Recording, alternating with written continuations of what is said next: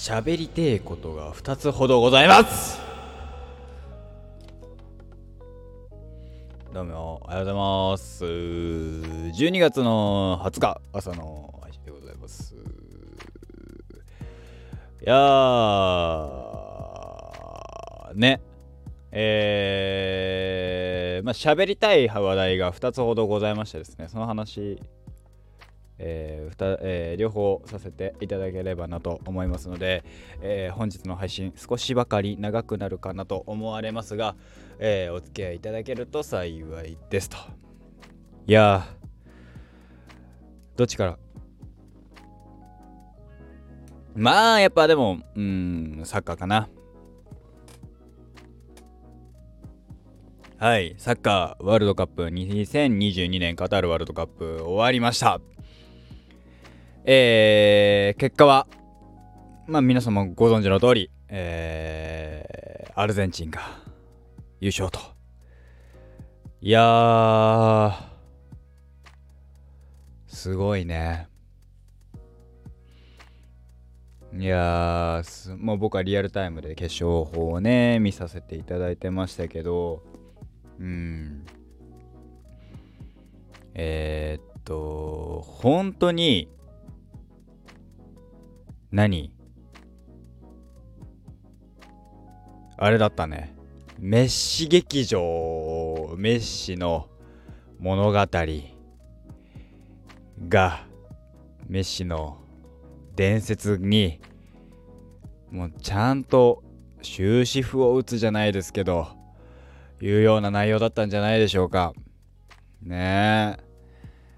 本当になんか、サッカーっていうものに愛されてんだなっていう感じでしたね。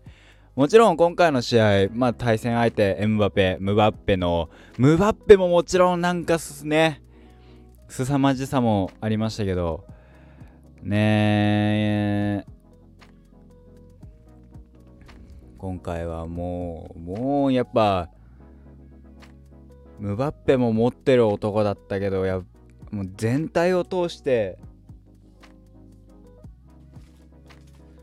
持ってた男だったね。持ってる男。持ってた男が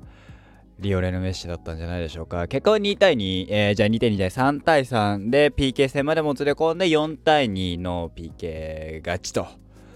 えーまあ、PK 戦なのでえー、実は、えー、引き分け、えーと、公式的には引き分けという形にはなるんですけど、えー、実はね、PK は引き分け扱いになるんですね。えー、PK 戦まで行くと、PK 戦で優劣がついた試合っていうのは、実は引き分け扱いになるっていうね、これが実はサッカーのね、えー、知られてない意外な話だったりするんですけど。うん。久しぶりに、なんだろう、盛り上がりましたね。ただね、やっぱね、うんと、どうしても、メッシを応援しちゃいますね。今回に、今回に、今大会が一応本人がラストだって言ってるのがある中で、まあ、なんか、昨日のインタビューかなんかで、もうちょっとだけあのスペインのチャンピオンとしてこのチームスペインじゃねえや、えー、っとアルゼンチンチャンピオンとして、えー、このチームでもうちょっと戦いたいなんて言ってるので、えー、もう数試合は、えやるかなと。えまあこ、うん、いつまでだろうね。南米の方でそういうね、あれはあんまり聞かないけど、あるけど、次大会40歳だからね、それはさすがにないかなと思いますけど、えー、やるんだ、えー、ってありますからね。どう、どうなるかわかんないですけど。うん。えー、今回に関、もう、本当に、えー、かっこよかったですね。うん。良くも悪くも、今までは、メッシの、メッシっていうチーム、メッシのチームが、メッシのチームはメッシのチームなんだけどその意味合いがやっぱりねいろんな方がいらっしゃいま言ってますけど違いましたよね。うん。逆に言うとあのー、今回の、えー、フランス対フランスは特にムバッペのチームっていうのが、えー、ムバッペっていう一人のエンバペっていう一人の才能におんぶに抱っこのようなチームに、えー、見えてしまった。すごい対照的な、えー、チームじゃないかなと今回特に、えー、この今までのフランスとはちょっと違う。今回の決勝のフランスっていうのが、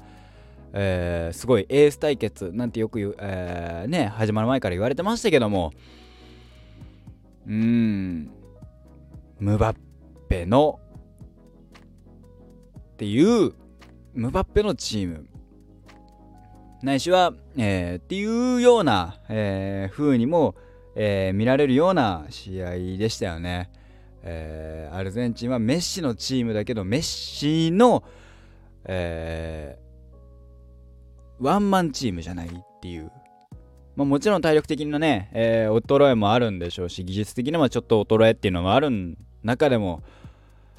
うん。でもそれつなぐんだとかだんだんだんだんメッシが乗っていく姿前半なんか特にねうわこれはやこうどんどんどんどん乗って行ったらこれはメッシ止めんの大変だぞって思ってましたし逆に言うと後半はね、えー、PK 直後からのムバッペの大活躍。もちろん前半から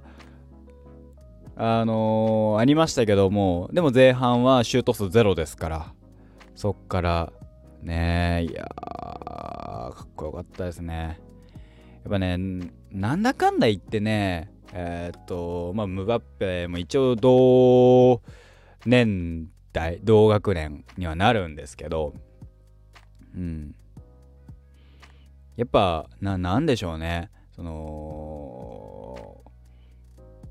僕らの小学校時代のスーパースターっていうと、やっぱメッシ、ロナウド、クリスティアーノね、えー、なんですよ。ちょっと一個、一数個上になるとロナウジーニョとかなんですけど、ロナウジーニョの時って実はそんなに、ね、あのー、ね、高いイメージは、あのー、ロナウジーニョってすごいよねっていうのは分かってても、やっぱそれ以上にすげえのが、えー、僕らの中ではメッシっていうのがいるわけですよね、メッシ。クリスティアーノ。クリあお前はクリスティアーノが好きみたいな。お前お前はどっちが好きみたいな。いうのができるぐらい2大スーパースターがいてでバロンドールっていう年間のね優秀賞優秀優秀選手賞を何度も取るみたいな何年連続取るみたいな。それに、えー、クリスティアーノとシーソーでみたいなのも含めてねそこを2人がいたただ唯一取れなかったのがワールドカップ。2014年はね決勝までは行きましたけども準優勝。含めて悲願ですよね。でね最後だって言ってた。何度挑戦しても取れなかったワールドカップ。で今回今大会がラストだって言ったワールドカップで決勝まで残る。絵に描いたような。すごい物語のような事実ね事実は小説よりきなりなんて言いね言われ方しますけど本当にそのような、えー、形で入りゲームが始まり序盤はアルゼンチンがなぜか押すというあれどうしたと。で2点決めうわこれはもうこのままいったら、えー、行くんじゃないかと。アルゼンチンなんじゃないかと。後半が始まり後半70分ぐらいですか？えー、っと30分ぐらいですかね？後半の。からのトントンと、えー、PK からのムバッペの2点目のダイレクトボレ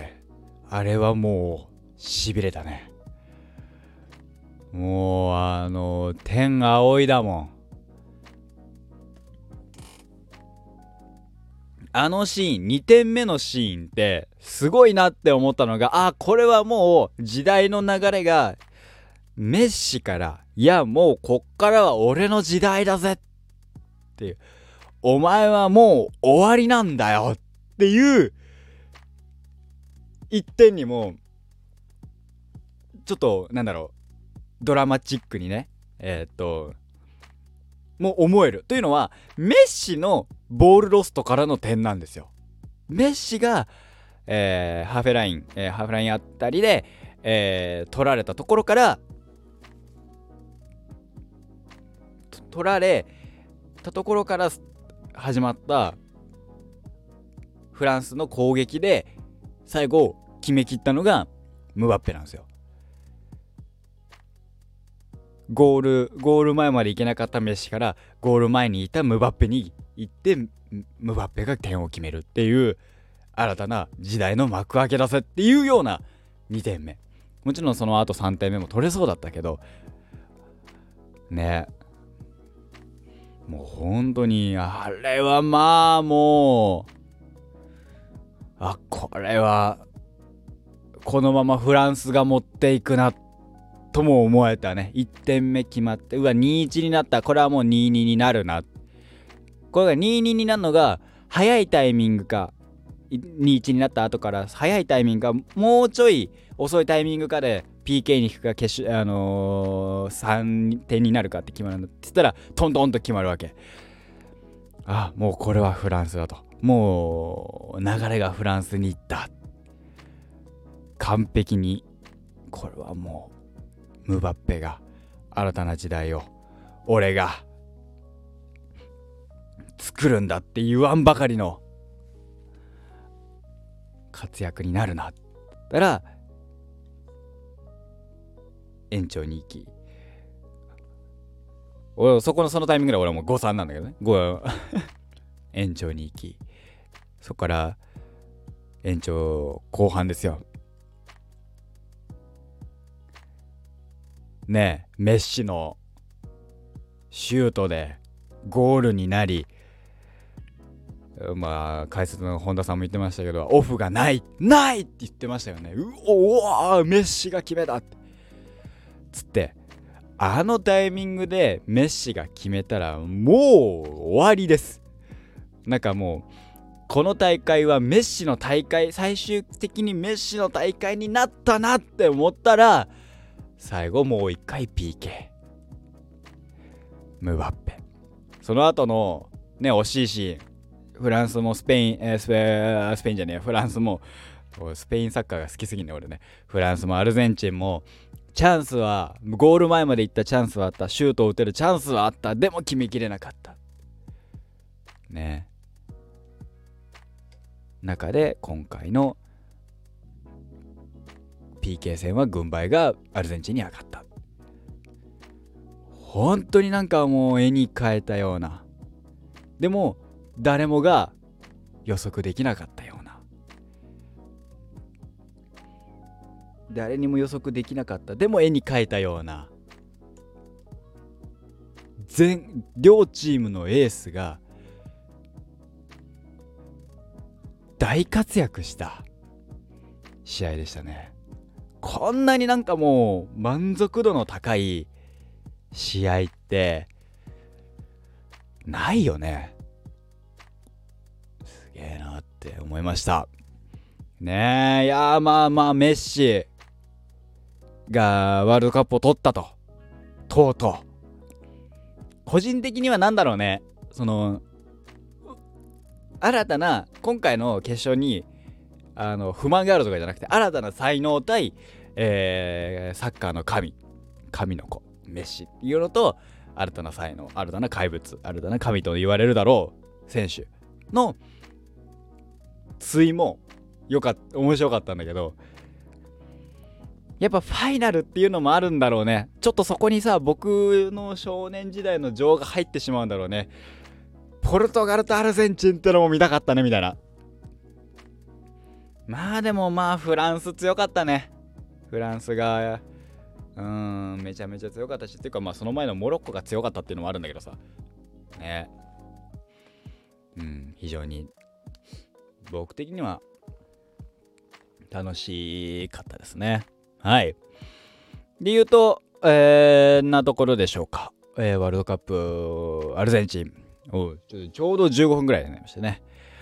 えー、おめでとうございますと。いやー面白かった。いやーいい試合を見たと。思った、えー、ワールドカップ2022決勝でございました。はい次しゃべりたいのはあれですね。えー、なんだ。ザ！あエコー使おうザ！ファーストスラムダンク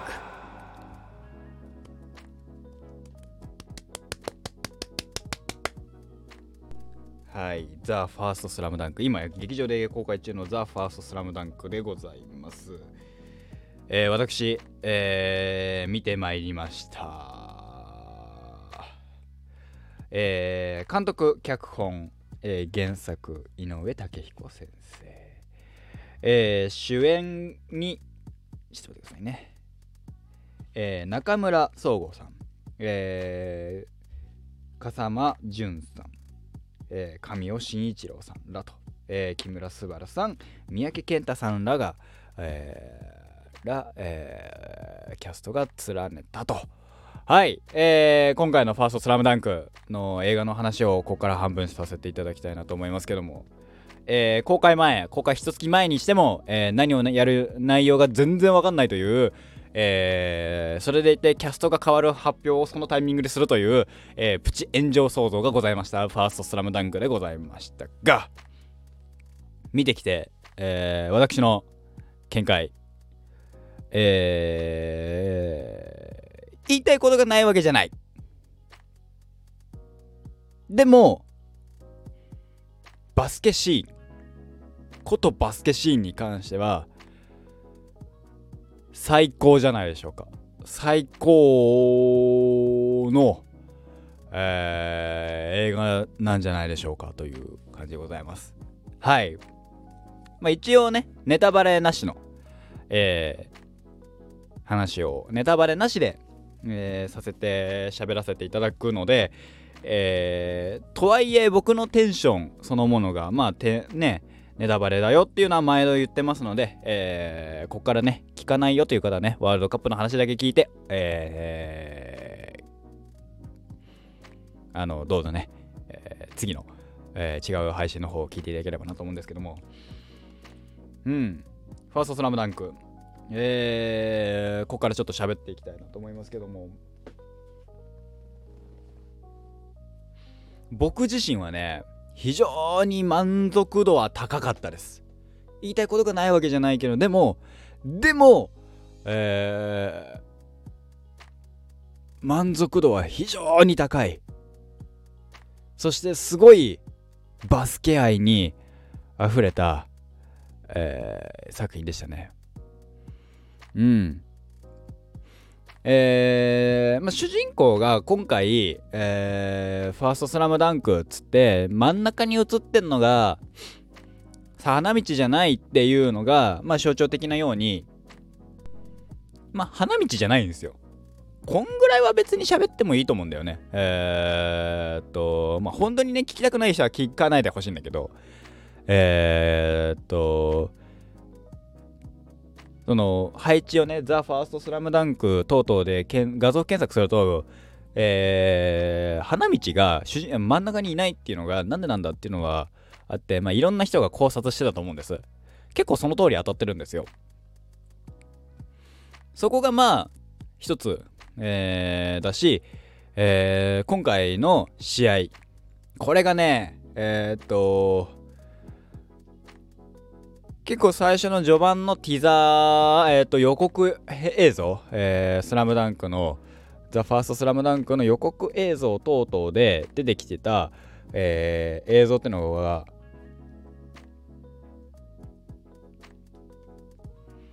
うん。あのー、いろんなところで使われてたりするんですけどまあもちろんねないわけじゃない映像がないっていう話じゃなくてあこのシーンってああここだったんだとかこのシーンのここって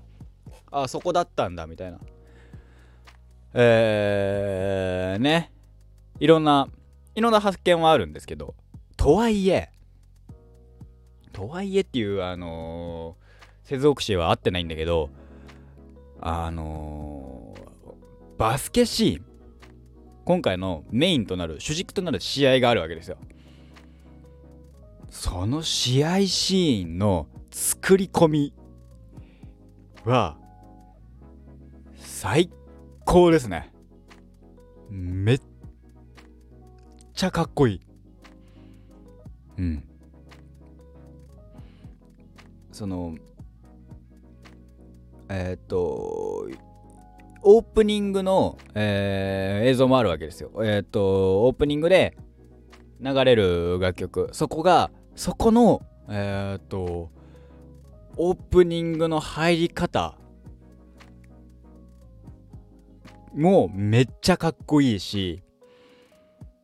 えー、随所に音楽の使い方そして、えー、バスケのバスケの描写。例えばあのー、外でえー、コンクリートにバスケットボールを打ちつけた時のあの何とも言えない音。なんかペンみたいな。ペンみたいな音。えー、あるんだけど。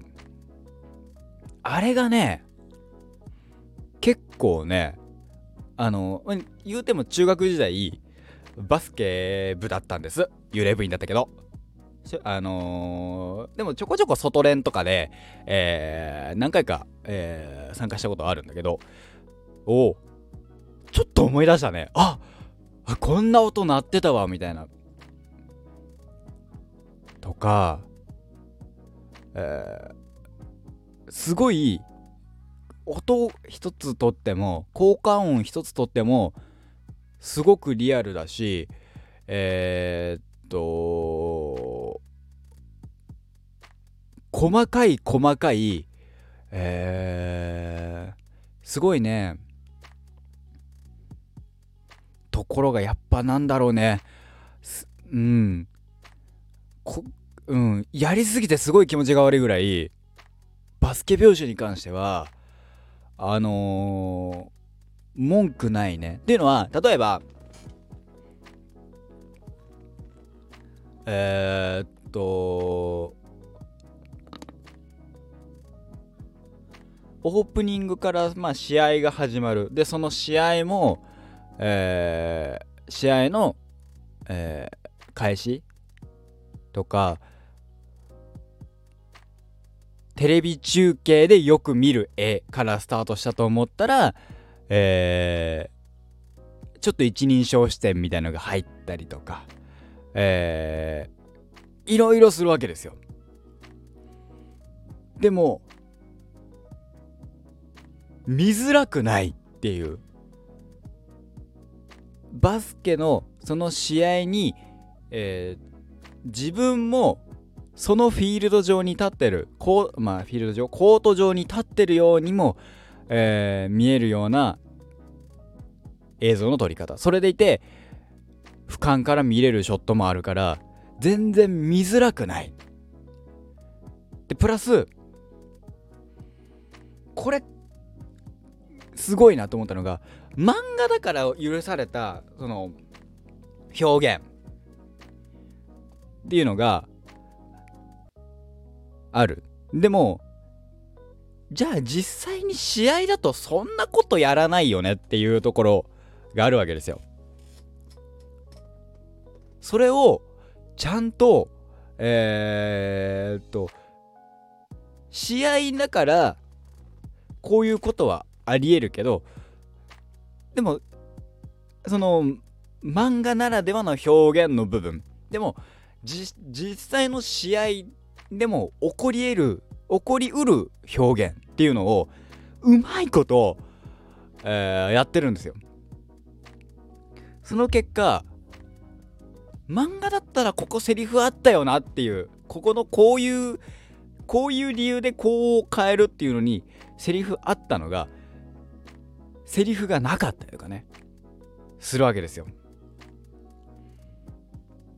うわこれは面白いです。あなるほど。すなんかよりリアル。でもリアルなんだけどすごいフィクションなんだよね。がねとかえっ、とルールが今とちょっと違うんだよね、えー、今は10分4クォーターだけど、えー、前半20分後半20分みたいなサッカーみたいなね、えー、感じになってたりとかいろいろするっていう。あと今は24秒かなタイマー、えー、相手のシュートを打つまでに24秒みたいなあるやつの、えー、が30秒だったりとか。確かなんだっけその自己自分の陣地コートから相手のコートまで行くのにの時間とかもあったはずなんだけどえー、それもなんか割と無視されてんのかな今。あの試合の中だと割と無視はされてんのかなみたいな。えー、とかね、えー、なかったのかななんて思いますけど。含めてまあ面白いの。でまあ一つの軸となる試合っていうのとこれなんで微妙だちょっと言いたいことがあるっていうのは微妙かっていうとその軸となる試合と軸となる物語っていうのがあるわけ。そこがえー、っと結構交互に描かれるわけ。試合で盛り上がったタイミングでまあある種過去回想的なのがポンって入ってでその過去回想で一段落つくとじえー、っと試合に戻って試合過去回想試合過去回想みたいな感じになるわけですよ。そうすると、えー、そもそもその試合が原作でかなり盛り上がっ原作でもアニメでもアニメ？いや、えー、盛り上がるところだからこれアニメとか言い出すとああそこかなとかももう、うん、まあいいや、うん、どこをやるかもちょっと想像してください。あとまあ調べれば出てくるそうなの。まあまあまあまあまあまあ。えー、あるんですけどそこで盛り上がるじゃないですか。その盛り上がりをバツンと切るようにどうしてもその主人公を変えた弊害でその子を掘り下げるためにはしょうがないとしても話が挟まるんですよ。そうすると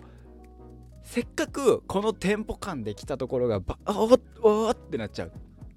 そこはちょっともったいないかなっていう感じはしたかな。そこ以外はでもその物語が邪魔かって言われたら試合のテンポ感が損なわれるっていうだけでその子の成長っていう意味ではまああってしょうがないよね。とか一つえー、っとうんまあちょっとした伏線からのえー、伏線みたいなのも貼るしでそれを回収するというのもあるし、えー、ままあ伏線回収なのかなまあうん。一つねあの謎の謎の行動をするっていう。それは何だったのか？とかまあ勇気づけなのか？まあ含めてね。いろんなとかも含めてえー、面白かったですね。で、えー、まあ、交代声優交代劇に対してのジャッジは僕は別に今作に関しては正解だったかなっていうのがある。というのはえー、っとパンフレットとか完全版等々でえー、っとインタビュー記事とインタビュー等々で答えてるのがアニメ的デフォルメをした、えー、声の出し方声優さんの演じ方ではなくこういうキャラクターだけどやっぱり普通の高校生だよだから素の感じでえーやってくださいっていうディレクションをしたっていうのがインタビュー記事であったんです。っていうことは、えっ、と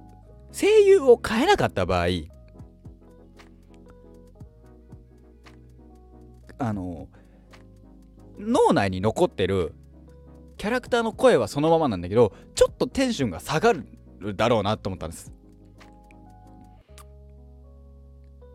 そこはそうするとあれ今まで知ってる花道なのに花道じゃない。りょーちんなのにりょーちんじゃない。ゴリなのにゴリじゃないっていうことが起こり得るかなっていう。って考えたらえっ、と声優交代はこと今作「ザ・ファーストスラムダンクにおいては必要だったなっていう。風に僕は理解しました。この逆にないとそのどうしてもデフォルメされた声優さんの技術によってデフォルメされたキャラクター描写キャラクターの演じ方と今回の雰囲気絵のタッチ。まあ絵のタッチは変わんないんだけどアニメとさとあのそれは井上武彦さんのあの絵だからね。でも、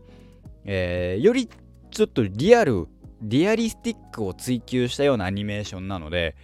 えー大事かな。そのちょっとうんキャラクターのイメージは言うけどこういうキャラクターだよって言いつつもデフォルメしない過剰にしないっていう演技演じ方っていうのは、えー声優を変えたことによって、えー違和感なくあこういうやついるよなって思える、えー感じのものだったんじゃないでしょうか。いやー面白かったね。普通に。でちょっとした映画館の話をするとあのー土日に行ってそのね